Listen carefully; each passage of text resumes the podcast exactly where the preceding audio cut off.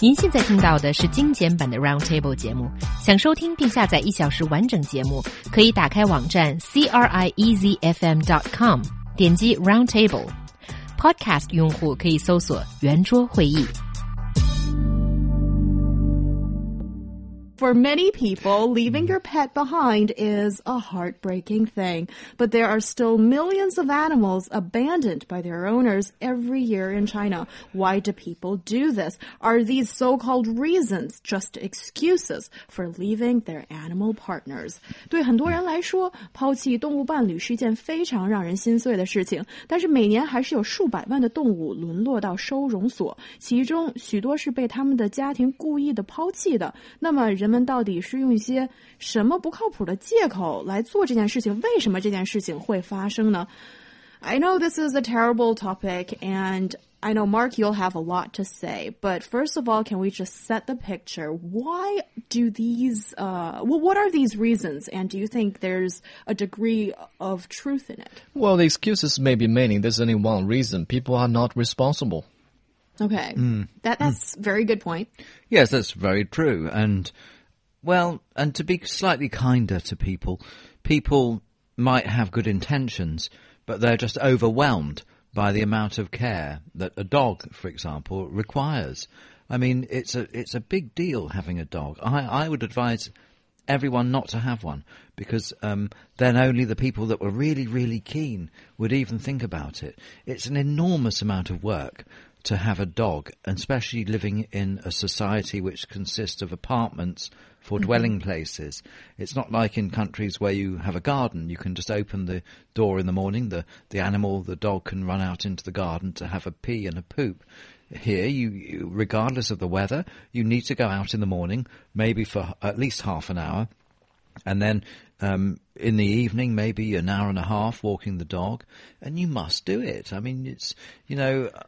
How long do you have to spend taking care of the dog every day? And, uh, well, one hour, two oh, hours. The, the truth is, every minute you're in the apartment, you have to be taking care of the the dog because the dog, like I suspect a small child, I'm not a parent, but um, you have to give the dog attention. You can't just leave it to. Well, it, yes, it will sleep on the floor sometimes, mm-hmm. but then it will come over and nudge you at your leg when you're doing some work on your laptop, mm-hmm. and you have to play with the dog. You know, don't get the dog unless you're prepared to play with it, walk it, keep it clean.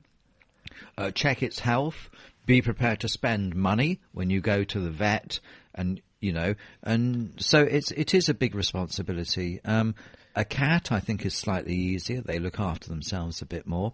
Um, and then you get down to other sorts of animals like a, a, goldfish or i would always get more than one. Can you imagine the lowly life of a goldfish on its own in a bowl?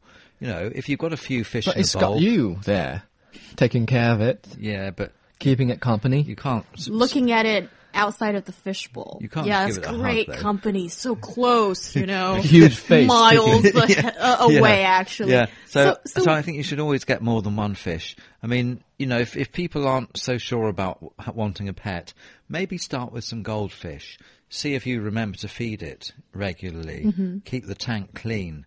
You know, use that as a practice before you think of getting a dog. Mm-hmm. And I'm just looking at this list and at these so-called reasons.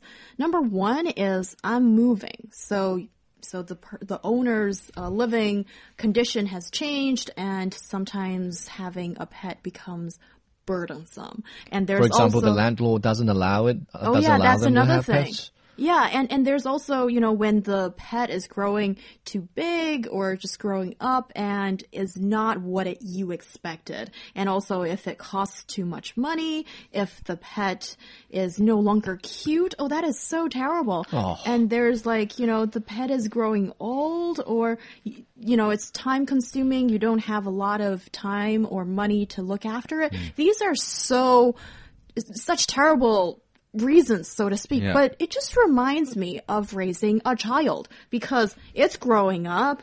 It might know not look cute. It might be spending, oh, he or she might be spending a lot of money as you're raising the child. Mm. And, you know, all those kind of things I think are similar reasons, but people don't abandon a child. That's a terrible thing to do. Well, actually they do, uh, uh but they abandon it within the family.